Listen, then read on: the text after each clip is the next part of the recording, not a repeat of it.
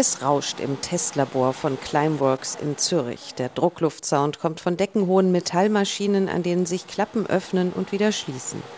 Die Chemieingenieurin Nathalie Cassas leitet die Entwicklungsabteilung der Firma. Sie testet hier neue Materialien für den Filter der Climeworks-Anlage namens Orca, die in Island bereits im Einsatz ist. Eine Art CO2-Staubsauger, der das Treibhausgas Kohlendioxid aus der Luft entfernt kann sich vorstellen, ist eine metallische Box.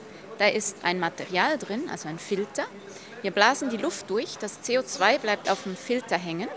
Wenn der Filter voll ist, schließen wir die Box, heizen sie auf und dann wird das CO2 wieder abgegeben und kann eingesammelt werden. In Island speichern wir es unter Tage und da wird es karbonisiert, also es wird zu Stein und bleibt dann unter der Erde. Direct Air Capture, kurz DAC, heißt diese Technologie, die schon als die womöglich letzte Chance gegen den Klimawandel bezeichnet wurde.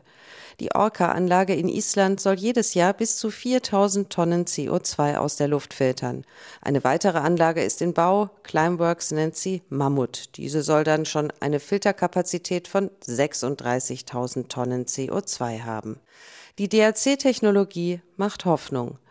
Aber das Netto-Null-Ziel wird sich allein mit Hightech ganz bestimmt nicht erreichen lassen. Im vergangenen Jahr lag nach Angaben der Internationalen Energieagentur der weltweite CO2-Ausstoß bei mehr als 36 Milliarden Tonnen. Ich bin fest davon überzeugt, dass die Technologie einen Beitrag leisten wird. Aber wir können jetzt nicht weitermachen wie bis anhin und dann mit DAC die ganze Luft aufreinigen. Für das ist sie zu teuer. Also DAC ist und bleibt die teuerste Möglichkeit, weil wir aus einem sehr verdünnten System der Luft CO2 rausholen und das ist technisch anspruchsvoll.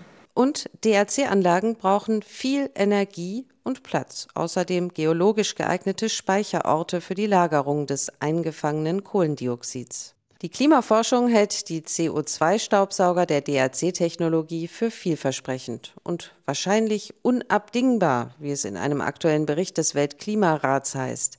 Die Pioniere aus der Schweiz sind nicht allein unterwegs. Auch in den USA und in Kanada haben zwei Firmen die Entwicklung der DRC-Technologie vorangetrieben.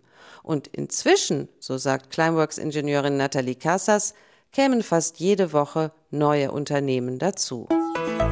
RBB 24 Inforadio vom Rundfunk Berlin-Brandenburg.